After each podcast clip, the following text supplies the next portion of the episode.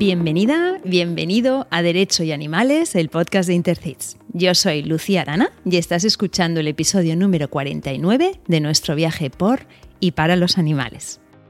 Hoy estoy especialmente contenta porque vamos a hablar de mi pasión, los perros. Me acompaña para ello Rosa Chamorro, agente de la Policía Nacional, que está cambiando literalmente la vida de muchos perros de servicio en nuestro país. Rosa, bienvenida y gracias de corazón por compartir este rato con nosotras. Hola, ¿qué tal? Nada, pues agradecida a vosotros sobre todo por, por habernos invitado a pasar este ratito.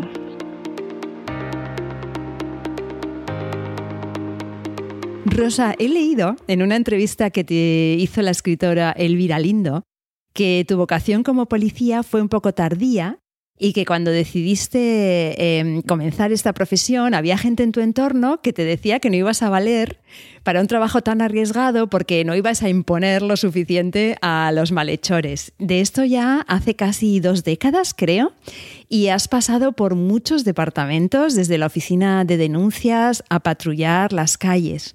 Uno de tus proyectos más emblemáticos es la Asociación Héroes de Cuatro Patas, que estoy deseando hablar de ella luego, de la que eres presidenta y eres también miembro de Intercits. Y si te parece bien, vamos con las preguntas rápidas para conocerte un poquito mejor. Dime una palabra que te define o te representa.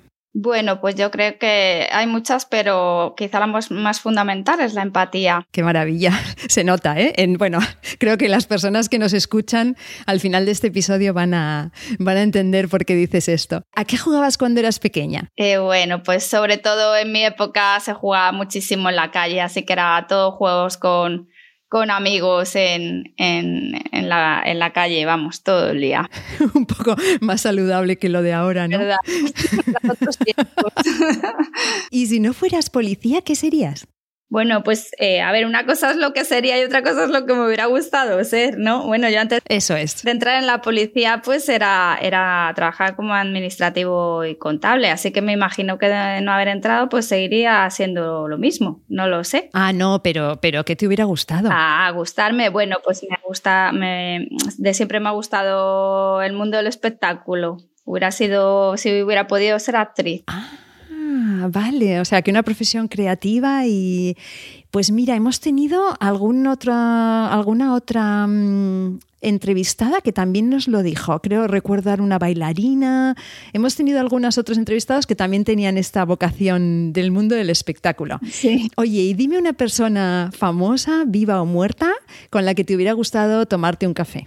Bueno, pues eh, vivas, por suerte, eh, gracias a Héroes de Cuatro Patas. La verdad es que he tenido la oportunidad de tomarme más de uno con, con gente muy interesante y bueno, pues con, con una persona fallecida eh, que ya no, está, ya no está entre nosotros que me hubiera encantado conocer es por eh, Antonio Vega.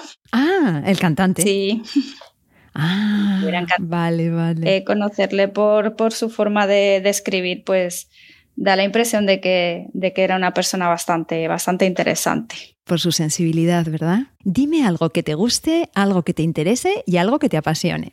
Bueno, es un poco difícil contestar a esto porque me gustan muchas cosas.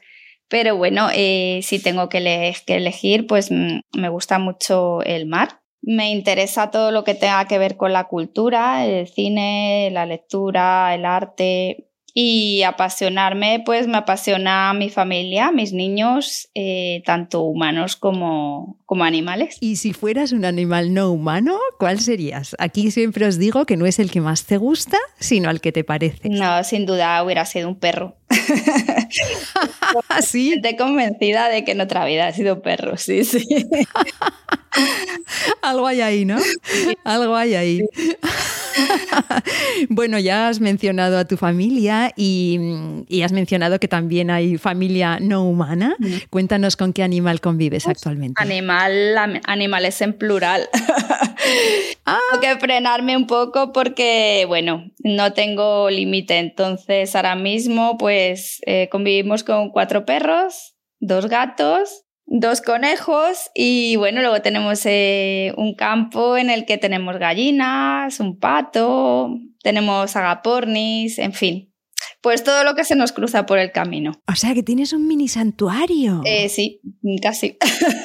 Qué bueno. Y Rosa, de los, de los cuatro perretes, ¿alguno es un héroe? Sí, eh, Byron. Byron era eh, un perro de búsqueda de estupefacientes de Policía Nacional. Y bueno, es un labrador y se jubiló un poco joven porque no tenía mucho interés en el trabajo. Eh, pensaba, él pensaba que era mejor eh, vivir como jubilado. Vivir bien. En mi casa. Chico listo, Byron. Qué bueno, o sea que predicas con el ejemplo totalmente, me encanta. dije, bueno, pues vamos a ver, siendo la presidenta de la asociación, ¿cómo no voy a tener un perro eh, de héroes de cuatro patas? Entonces, bueno, pues, pues eh, eh, desde entonces está, está Byron con nosotros. Qué bueno. Qué bueno. Oye, me gustaría que nos recomiendes, siempre solemos poner alguna, en las notas del programa alguna recomendación de películas, series o libros. Te voy a pedir que nos recomiendes una serie que hayas visto y que te guste, que te haya gustado. Em, esto es un poco opinión mía porque claro, para gustos los colores, pero yo de las mejores series que he visto en toda mi vida recomendaría Breaking Bad. Ah, muy bien, un clásico. Pues te puedes creer que no la he visto, Rosa. O sea, que tomo nota. A mí me, costó mucho por, eh, bueno, porque al principio es mm, muy lenta. Muy lenta y muy deprimente, la verdad. Los dos, tres primeros capítulos que estuve a punto de dejarla, pero una vez que, que te engancha ya no la puedes dejar de ver. Vale, vale, pues mira, tomo nota y ya, ya te diré. Dime qué es lo mejor y lo peor de vuestra profesión. Bueno, uf, complicado. Eh, bueno, pues lo mejor es lo que lo que das a los demás, ¿no? Y, ayudar, eh, aunque suene un poco tópico, pero es así, ayudar siempre a, al ciudadano y a, todo aquel que nos necesita, ¿no? Y lo peor, bueno, pues eh, cuando ves situaciones y sufrimiento por parte de, los demás, pues es bastante complicado pero bueno, que alguien tiene que hacerlo. Sí, sí, como decía mm, en el último episodio una, una mm, eh, abogada que entrevistamos, decía, alguien tiene que recoger los vasos sucios, ¿no? Eh, me gustó la, el símil, ¿no? Antes de, hablar de la historia de Vespa, que es la que da título al episodio, eh, me gustaría que nos cuentes y nos pongas un poco en situación sobre qué son los perros de servicio, porque realmente es un mundo bastante más amplio de lo que yo creo que, conocemos, los que estamos fuera del tema. ¿no? Entonces, me gustaría que nos cuentes de dónde provienen habitualmente los perros utilizados y vamos a empezar un poco por el inicio, ¿no? si son criados para ello se pueden coger de protectoras, o sea, un poco desde, desde el principio. Fundamentalmente mm, provienen de, la cría y, de, y también de la compra. Em, sí que es verdad que cada vez hay más guías ¿no? que, que lo intentan con perros de, de protectoras, pero claro, también es un problema, ¿no? Porque sacar un perro una protectora y probarlo y que luego a lo mejor el animalico no valga y devolverlo otra vez a la protectora es un poco durete, ¿no? Entonces, eh, pero bueno, sí que es verdad que hay guías que, que, ya lo están intentando, ¿no? Y de hecho, nosotros hemos tenido eh, algún perro eh, jubilado que, que, era, que era adquirido en una protectora, ¿no? Pero fundamentalmente es a través de la compra y de la cría. O sea que se está intentando también a través de protes, pero claro, debe tener, debe ser un tema complejo. Que tiene que estar muy seguro de que el perro va a servir, ¿no? No se puede andar probando perros y luego devolverlos otra vez. Claro, eso es, al fin y al cabo son una vida, ¿no? Y claro. Oye, ¿y qué tipo de trabajos hacen estos perros? Porque hacen mucho también, muchos más trabajos de los que a primera vista parece. Cuéntanos. Claro, bueno, eh, sí, la verdad es que pueden dedicarse a la búsqueda y claro, la búsqueda es muy amplia, ¿no? Porque pueden buscar eh, drogas estupefacientes, explosivos, billetes de curso legal, restos biológicos, personas vivas. Ahora se están entrenando también para, para, búsqueda de veneno, eh, también de armas. Luego hay perros pues, especializados en, defensa y, ataque, como pueden ser los que, los que tienen los geo. Hay perros de seguridad. Eh, la verdad es que, además cada vez eh, sorprende más las capacidades que tienen y que se va ampliando mucho este campo. Vale, todo lo que me has contado es, digamos, los perros de, las fuerzas y cuerpos de seguridad, ¿verdad? Pero eh, luego hay también eh, perros que ejercen trabajos, digamos, en, mm, en, el ámbito privado, ¿no? En, empresas privadas también, que suelen ser sobre todo, me imagino, de los que dices de seguridad. Exactamente, sí, empresas de servicios caninos que se llaman. Eh, son empresas privadas que también, bueno, pues se, dedican a, ofrecer seguridad con, con los perros que tienen. Cuéntanos cómo se les prepara para realizar este tipo de labores. Y hay una cosa que me interesa especialmente, porque yo me, estoy formando como educadora canina, mi pasión son los perros, y me gustaría que nos cuentes si se tienen en cuenta las necesidades del animal en cada etapa de, su desarrollo a la hora de entrenarlos. Fundamentalmente a, esto, a este tipo de perros, eh, mm, como se les entrena para realizar este trabajo, es eh, mediante el juego. ¿Vale? Eh, se buscan perros que tengan eh, un gran instinto de, caza y de presa. ¿Por qué? Pues mm, porque ellos tienen que ver su juguete, ¿no? Como, como el premio que van a recibir eh, cuando hagan su trabajo. Entonces, ellos asocian el, haber conseguido encontrar lo que tengan que, encontrar, ¿no? con, ese, con ese premio. Entonces, bueno, pues eh, fundamentalmente eh, es mm, todo mm, para ellos es un juego y esto de entrenamientos mediante el juego. Eh, las necesidades del animal, claro que se tienen en cuenta. Evidentemente hay que tener en cuenta porque si no, mm, aparte de que no conseguirías el objetivo ¿no? con él, principalmente tiene que crear un vínculo con el guía porque van a trabajar codo a codo, entonces tienen que crear, es muy importante el vínculo y para crear ese vínculo tienes que respetar cada etapa, cada etapa de, desarrollo del perro, evidentemente. Claro, o sea que tampoco se empieza con cuando son muy, muy, muy cachorrotes, sino que se espera que tengan una cierta edad, imagino, ¿no? Un año, aproximadamente un año, un año y algo. Vale. También tienen ese, esas ganas de jugar que el guía necesita. que tenga, porque si no el trabajo no podría realizarse. Claro, claro, claro.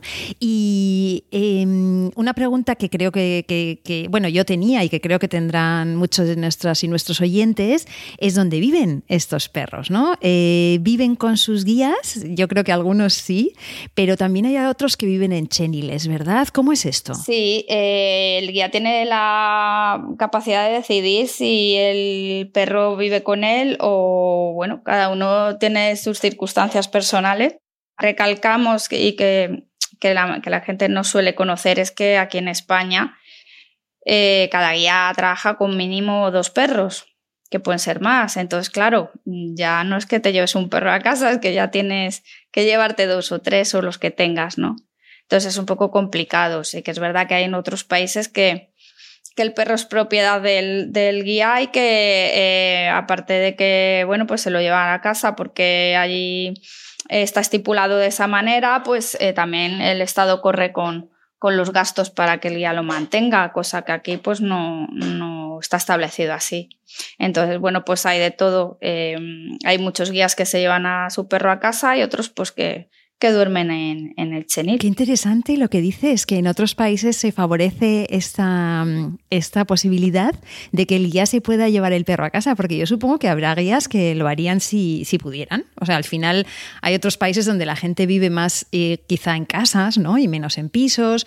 Hay, otro, hay otro, otra, otra logística ¿no? doméstica en otros lugares, pero claro, mm, si no tienes las, las posibilidades pues, y si no te ayudan, pues claro, es es, complicado. conocemos el caso de Viena porque estuvimos allí, estuvimos en, en la ONU eh, presentando nuestra, nuestra labor hace unos años. Y bueno, lo pudimos conocer de cerca porque estuvimos en las unidades caninas allí de Viena y, bueno, es que está, claro, está, eh, digamos, estructurado de otra manera. El guía solo tiene un perro y, corre, el Estado corre con esos gastos, con lo cual, bueno, pues eh, aparte ya sabes tú en qué te metes, ¿no? Digamos, tú vas, eh, te vas a hacer responsable de, del animal y, y sí, allí no existen los cheniles. Concretamente en Viena, ya en otros países, pues habría que, que mirar cómo lo tienen estipulado, ¿no? Pero sí que lo conocimos y la verdad es que resultó bastante interesante, pero claro, lo que la, lo que la gente no sabe es que aquí en España pues los guías eh, trabajan mínimo con dos perros, con uno de explosivos y uno de, de drogas. Eh, entonces, bueno, pues es complicado. Si se junta con, con, que uno se hace mayor y te dan otro perro nuevo, ya te juntas con tres, ¿no? Eh, pues claro, hay que, hay que ver la situación de cada persona. Eso es, cada situación realmente es un mundo, cada perro es además un mundo, como bien sabemos, ¿no? Son unas personalidades muy, muy marcadas y eh, efectivamente, qué interesante, me ha, me ha, parecido muy interesante esto, no tenía ni idea. Y actualmente, Rosa, no hay una regulación legal que proteja a estos perros, ¿verdad? Cierto, sí, de hecho, eh, uno de nuestros principales motivos para, para viajar a la ONU era, bueno, pues reivindicar un poco Em, eh, que en España creemos que, hay un vacío legal en este sentido y que deberíamos empezar a trabajar eh, sobre ello, ¿no? Eh, y bueno, pues de hecho este caso de Viena también, también es que ahí conocimos que allí sí, realmente sí existe esa regulación. Y, bueno, la verdad es que nos está resultando un poco complicado porque nos reunimos en su momento, hace pues eh, fue tres, hace unos tres años, cosas así, con el, con el ministro de Interior eh, para, bueno, pues para mm, presentarle esta propuesta. Y en principio se mostró muy interesado a colaborar pero bueno, pues eh, hubo cambio de gobierno, luego la pandemia, en fin, que no conseguimos avanzar en este sentido, pero bueno, que no nos rendimos, que, seguiremos em, empeñados en que algún día pues exista exista algo que regule pues el trabajo de estos, de estos perros que al fin y al cabo están pues eh, haciendo una labor para, para, el Estado, ¿no? Para todos los españoles. Desde luego, y no, no hay que rendirse, Rosa. Ya sabes que esto va lento, sabes bien que esto va lento, pero, pero va avanzando poquito a poco, ¿no? Y que estamos viendo cosas que no hubiéramos pensado que íbamos a ver hace unos años, ¿no? Y las estamos viviendo. Como antes, vamos, ¿no? De que alguien tiene que recoger los vasos sucios, pues alguien tiene que poner la primera piedra, ¿no? Y bueno, pues eh, en ello estamos. Qué bueno, qué bueno. Mira, la siguiente pregunta viene de una inquietud como personal, ¿no? Porque hay un tipo de perro que yo suelo ver en las estaciones de, del metro, concretamente en la de Barcelona, y creo que es de los que hemos hablado antes de empresa privada. Entiendo, ¿eh? de empresa privada de seguridad. Yo, Rosa, em, yo tengo ya una cierta capacidad de leer el lenguaje del perro, ¿no? Ya tengo una cierta capacidad de leer unos ojos, de, leer un cuerpo perruno, igual que tú, ¿no? Entonces yo los veo y estos perros no están bien. O sea, ni desde el punto de vista físico, algunos son ancianos, pero que se les ve ancianos, o al menos lo parecen. Quizás son perros de 7 años que parece que tienen 12. Em, y también el, estado emocional del perro es evidente que no, que no está bien. Entonces, me gustaría que nos digas, como Rosa, si quieres, ya no como en tu cargo, sino ya como persona, qué opinión te merece esto y, si crees que hay algún margen de maniobra aquí. Bueno, pues para eso es que nos remitimos a la pregunta anterior. Es que es fundamental una ley que regule eh, pues todo el trabajo de estos perros. Eh, de esa manera nos evitaríamos estas situaciones que que estás contando, ¿no?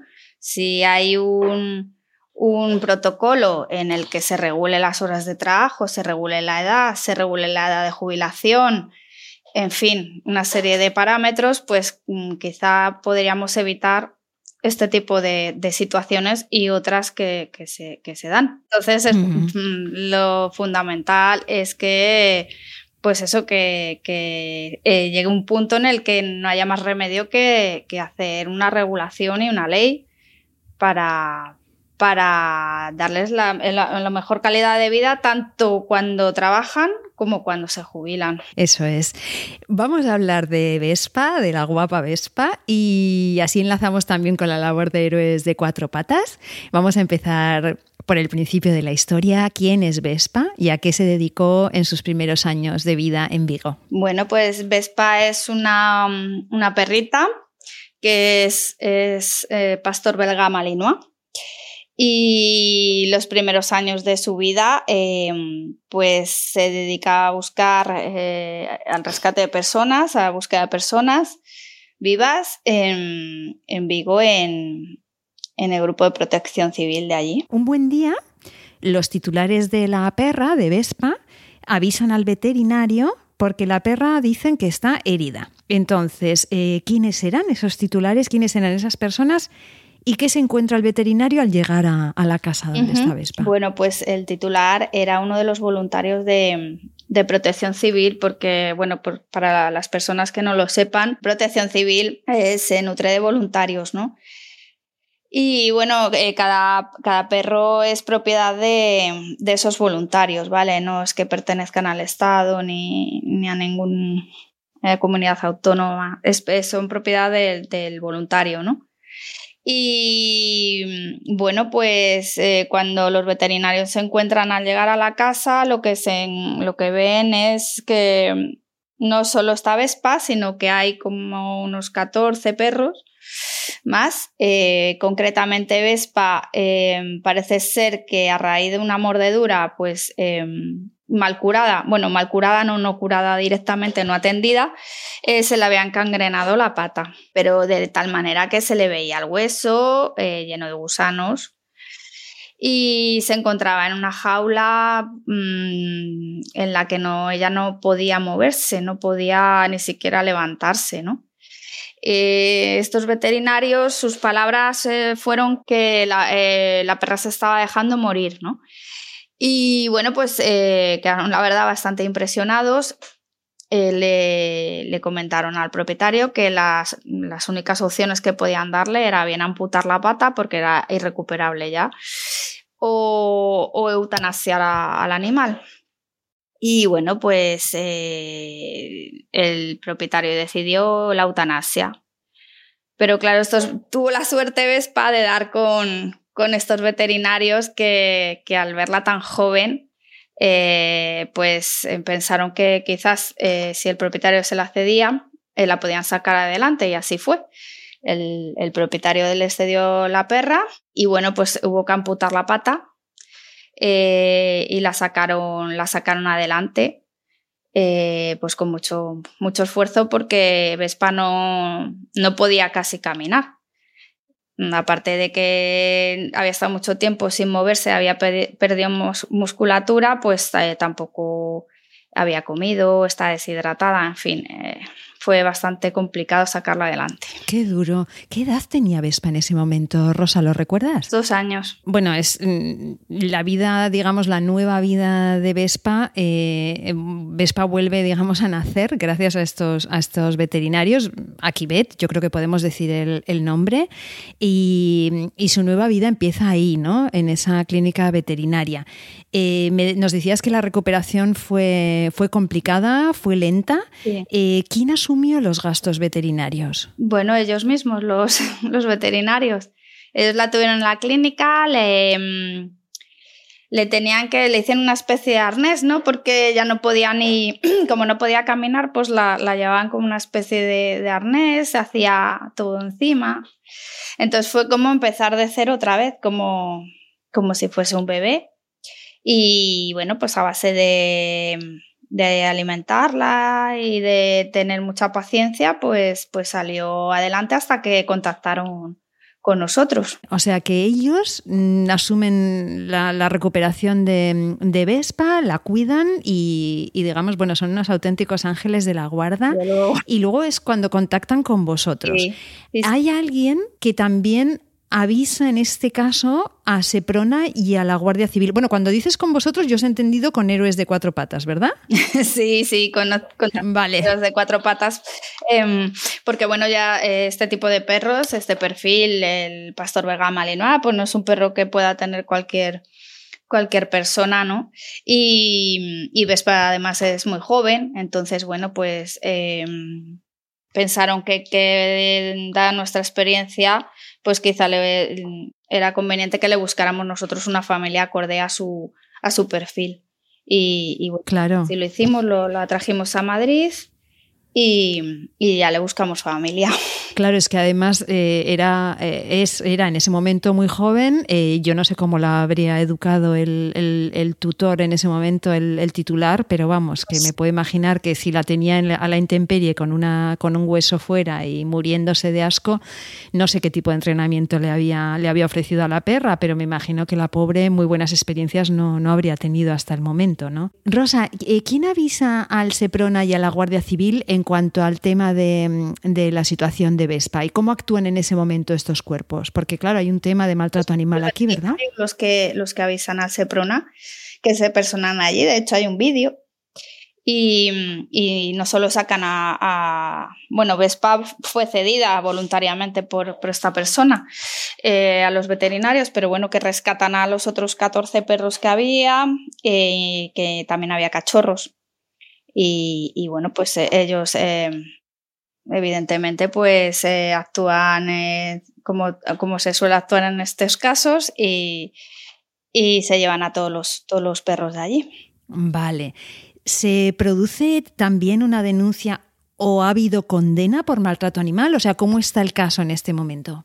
Pues sí, sí, el caso estaba pendiente de juicio y, bueno, la verdad es que mm, tengo que decirte que no sé cómo, cómo ha terminado, porque, porque nosotros, claro, eh, como vemos a Vespa tan, tan contenta ahora, pues no nos gusta rememorar mucho esta situación. Pero, pero sí que tengo que sí que tengo que hablar con Akibet para, para ver si, porque la última vez que hablé con ellos todavía no había condena, entonces bueno, yo creo que ya con el tiempo que ha pasado puede ser que ya sepan algo. O sea, que el proceso en principio se, inició y hay una denuncia por maltrato animal a este titular al que se le eh, decomisaron todos los animales. Qué bien, qué bien. Qué buena noticia. Vale, entonces, como decías antes, gracias a los héroes de cuatro patas, Vespa encontró su familia definitiva. Entonces, eh, cuéntanos, por favor, necesitamos buenas noticias. ¿Cómo está ahora? Bueno, Vespa está fenomenal. Además, es que, a ver, es, es una perra que tenía muchas ganas de vivir, ¿no? Una vez que la sacaron de allí, claro, tenía, eh, puso mucho de su parte en la recuperación y a pesar de tener pues eh, tres patas, em, bueno, pues no lo parece, la verdad. Em, es una perra muy alegre, se fue con, con un matrimonio de, de, Navarra que ya tenían un malinois, Zape, se llama, y eh, saben cómo tratar este tipo de razas, tienen experiencia y, Vespa se adaptó a la perfección desde casi desde que llegó, vamos, que, que no ha sido una perra que haya complicado la adopción, ni mucho menos, y ella está muy alegre y muy feliz. Que, queremos pensar que no se acuerda de nada. Eh, y parece que no se acuerda o no quiere acordarse, claro. Está viviendo el momento. Qué lista, Vespa. Una chica lista. Pues Vespa para mí es un miembro más de esta familia.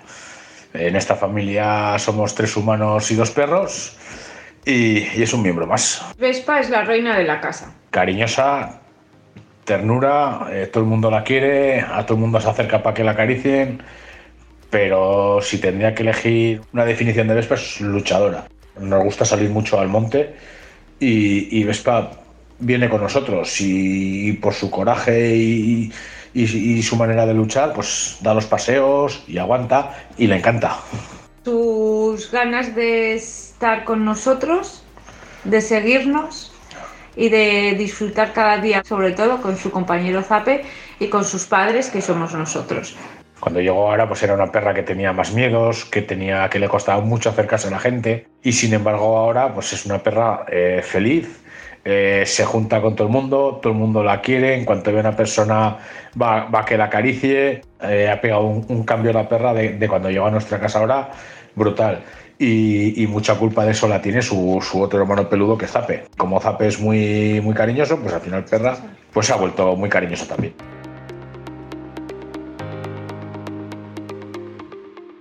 Qué maravilla de, historia, qué maravilla escuchar a los, a los, a los nuevos compañeros humanos de, Vespa. Cuéntanos ahora un poco más sobre Héroes de Cuatro Patas, cuéntanos todo, cuándo nace, a cuántos perros habéis ayudado, cómo podemos ayudaros nosotros, bueno, todo, todo lo que quieras, expláyate. bueno, eh, Héroes de Cuatro Patas nació en enero del 2015 y fue precisamente por lo que hemos estado hablando anteriormente, porque mm, nos dimos cuenta de que, mm, de que había un vacío, hay un vacío legal, hay un vacío en cuanto a este tema de, perros de trabajo. Eh, ni siquiera muchos de nosotros mismos que, estamos dentro de, Policía Nacional o de otros cuerpos, eh, entonces sabíamos muy bien cómo funcionaba claro, cuando empezamos a investigar y, ver que, que, el futuro de estos perros pues eh, está en manos de su guía. Es decir, que, que, era el guía el que se preocupaba de, bueno, pues de buscar una familia si no se le podía quedar o muchas veces estos animales pues eh, se les pierde la pista, ¿no? Em, entonces, eh, una de las cosas que, que, Héroes de Cuatro Patas se planteó, aparte de buscar familia, fue de, estar en constante contacto con, con, los adoptantes, de saber siempre del animal, de saber cómo está, de solucionar cualquier tipo de situación que se pueda dar. Y, entonces, pues, eh, como no encontramos nada que nos convenciera realmente, pues decidimos eh, nosotros echar una mano a esos guías y de cerciorarnos que van a terminar en buenas manos eh, estos trabajadores eh, que tanto hacen por nosotros.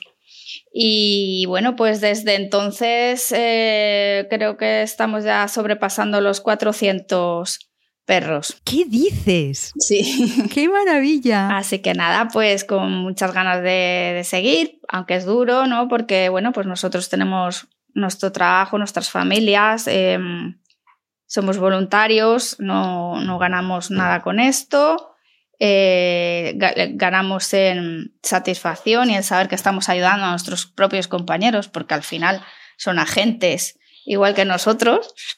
Y, y bueno, pues a veces se hace un poco duro y se hace cuesta arriba, pero claro, eh, siempre te queda él que si no estamos nosotros, pues quién, quién les va a ayudar, ¿no? Y desde luego para los agentes guías, este nacimiento de los héroes ha debido de ser un, alivio, porque yo, yo me imagino, yo me pongo en el lugar de, esas personas. Eh, pondremos en las notas del programa ese vídeo tan bonito que hicisteis.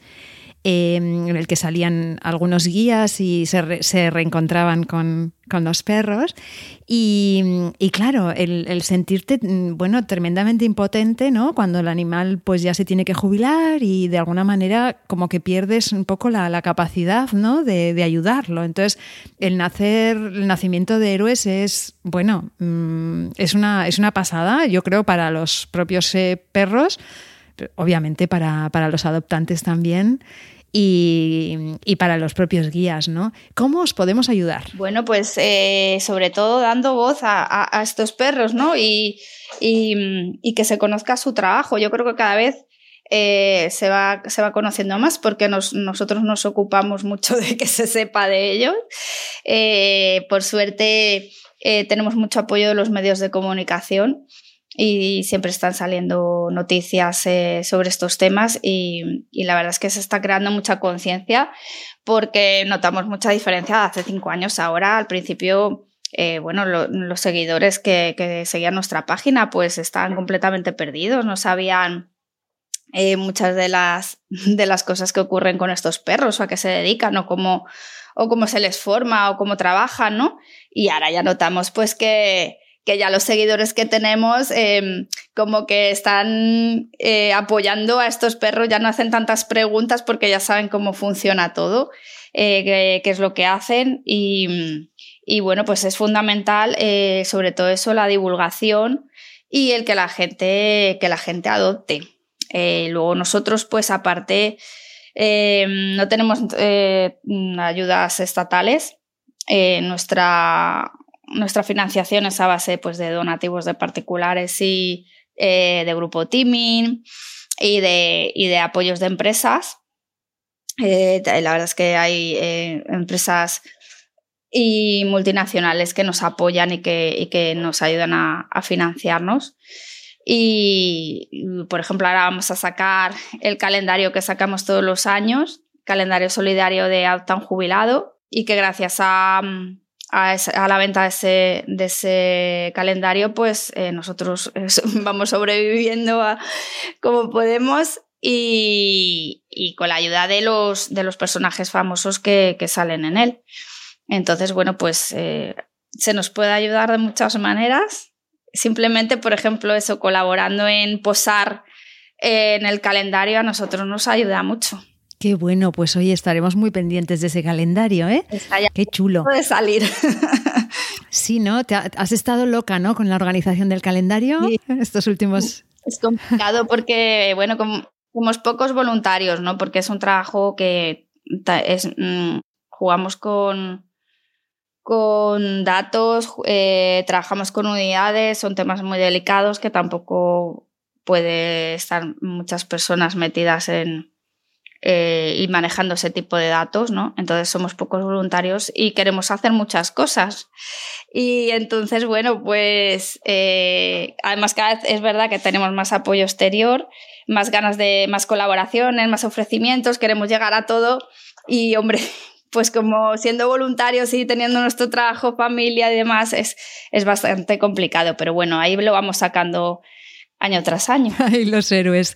Oye, y decías que, mm, eh, antes has comentado que, hacéis seguimiento de las adopciones y, bueno, de alguna manera las familias que adoptan, claro, yo me imagino, yo he adoptado algunos perros con algunos pasados, mm, pues eso, de, muchos años en, en, condiciones deplorables y a veces es, es complicado, ¿no?, que se adapten a una vida de familia. En este caso de los héroes es eh, más sencillo, quizá, o no? Bueno, pues eh, primero hay que basarse que cada perro, como decíamos antes, es un mundo, ¿no? Cada perro tiene su carácter, eh, pero sí que es verdad que mm, que la adaptación a niveles generales es 100% satisfactoria desde el primer momento. O sea, parece realmente que ellos saben que se van a jubilar. Eh, luego ya, bueno, pues hay casos puntuales, ¿no? Pues eh, quizás depende de la raza, depende de la edad, hay perros más activos que necesitan no, no trabajar, ¿no? Porque trabajar, eh, una vez que dejan de trabajar y de entrenarse, se les olvida, ¿no? Pero sí que necesitan seguir haciendo, teniendo ejercicio físico, jugar o salir al campo, ¿no? depende mucho de la raza, de la edad y de cómo esté también físicamente, ¿no? Em, el animal. Entonces, bueno, Mm, para eso hacemos esos seguimientos. En el caso de que, de que bueno, pues que algo, surja algún problema, eh, pues nosotros eh, pues estamos ahí para, para, solucionarlo o por lo menos para, para apoyar a la familia y buscar la mejor solución, la mejor solución siempre, pero vamos a rasgos generales, la adaptación es, es muy buena. Nuestro héroe se llama Rayo. Rayo es el miembro más joven de nuestra familia, es uno más, sin duda alguno el más mimado por todos. La relación con él es muy gratificante y cómplice, porque es un perro muy bueno y extremadamente inteligente. Yo siempre digo que es un relisto y un tunante de carita preciosa. Rayo llegó a casa con muchos miedos e inseguridades. Diez meses después es un perro alegre, juguetón, independiente, cariñoso y sobre todo buenísimo. Los héroes de cuatro parras son perros muy, muy especiales, son únicos, extremadamente leales, inteligentes, son realmente únicos y esto te hace establecer un vínculo con ellos muy especial. Rayo es nuestro segundo héroe de cuatro patas adoptado. Antes tuvimos el honor de disfrutar y cuidar de Goss, un pastor alemán que ocupa un lugar muy muy especial en nuestra familia y lo seguirá ocupando siempre. Disfrutar de un héroe de cuatro patas es una experiencia que merece la pena, porque por mucho que des, ellos siempre, siempre te dan más. ¿Mi animal qué significa para mí? Pues es un miembro más de la familia. Es un niño, un niño más. Así que en casa somos tres, tres niños, pero uno es perruno. Mi relación con él, amor, es cariño puro. Eso es ternura. ¿Cómo está Barry ahora? Pues fenomenal. Tiene un año y está muy bien, con ganas de jugar, está activo, es feliz, mm, está súper contento. De hecho, cuando vamos a casa de mis padres, mi hermana dice, madre mía, este animal siempre está contento. Si es que es alegría por donde vaya. Es verdad, es un perro que donde vaya, eso es mm, alegría. En casa estamos súper contentos y muy felices con él. Qué bueno, como mi madre siempre decía que a lo bueno se acostumbra uno rápido y yo creo que ese es el, ese es el caso. Sí, porque además tenemos que decir que nuestros adaptantes no es por nada, pero es que son de 10. O sea, hacemos una selección muy minuciosa, no porque hay, hay gente muy, hay mucha gente interesada, gente muy buena, pero que, que no se enfaden, pero es que hay veces que no eh, no es el perfil que buscamos para, ese eh, perro en concreto, ¿no? Entonces, bueno, pues eh, siempre decimos que hay muchos perros en protectoras que están esperando también su familia y que a lo mejor son más aptos para, para ayudar a otra vida que a un héroe de cuatro patas, ¿no? Entonces, bueno, claro. es verdad que las, las familias que, que adoptan con nosotros, pues, pues em, son de 10 porque además ponen muchísimo de su parte y ellos, ellos saben lo que necesitan estos perros, ellos son conscientes y, y tenemos mucha suerte en tenerlos. Así que nos ayudan bastante. Oye, y Rosa, esta pregunta creo que vamos a volver un poco a lo que decíamos antes, pero no sé si ves alguna medida en concreto, alguna medida, pues, más, mm, algo más, más concreto que se debería tomar para mejorar la situación de, estos animales que estamos diciendo que realmente dan la vida, a veces de forma literal, por, por, el ser humano, ¿no? Es que es como todo, todo siempre se puede mejorar, todo se puede mejorar. Es verdad que, que nosotros hemos sido testigos de que mm, se han producido muchas mejoras en, sobre todo en las instalaciones, ¿no? Eh, y eso lo hemos visto nosotros con nuestros propios ojos, o sea que no es que nos lo estén contando, ¿no? Y sabemos que están muy bien cuidados, que todo se puede mejorar, por supuesto que sí. Por eso creemos tan importante lo de la ley, pues bueno, pues se puede regular hasta qué años pueden o deben de estar, ¿no? o qué se puede mejorar para que trabajen mejor o incluso eso, la jubilación, que no está, no está planteada, ¿no? Que al final somos una ONG, un trabajo de voluntarios, los que estamos haciendo y preocupándonos por el futuro ¿no? de, estos perros. Entonces, pues medidas se pueden tomar, claro, muchas. Hay que empezar y, y a lo mejor no, no se va a conseguir todo de golpe, pero bueno, poco a poco todo, todo es mejorable siempre. Sí, y empezando por concienciarse de que, de que hay medidas necesarias, concienciarse de, que el asunto está ahí y de que está pendiente y de que hay, hay mucho por hacer. La sensibilidad de, la sociedad cada vez va a más, con lo cual hay que ponerse las pilas, estos políticos, y, estar a la altura de lo que es nuestra sociedad hoy en día. Rosa, eh, para cerrar el programa siempre tenemos lo que llamamos los 30 segundos de oro son 30 segundos que, en los que puedes dar el mensaje que tú quieras y tus 30 segundos empiezan ya. Bueno, pues nada, eh, animar a, todo el que nos escuche a, que adopte un héroe de cuatro patas y si no es un héroe de cuatro patas, eh, perros mayores, ¿no? Que también están ahí.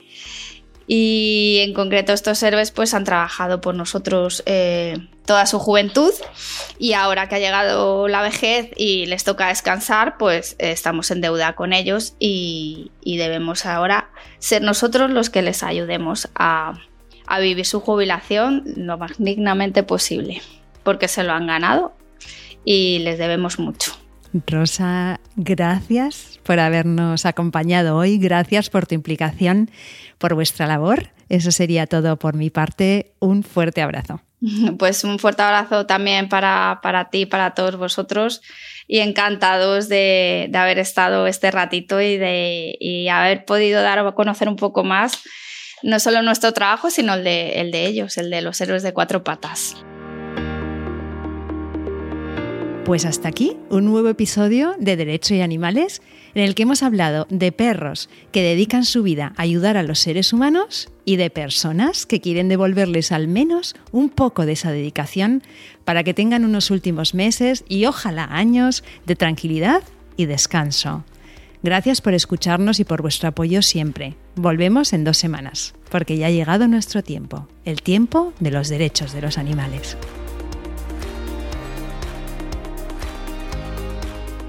Nación Podcast te agradece haber elegido este podcast.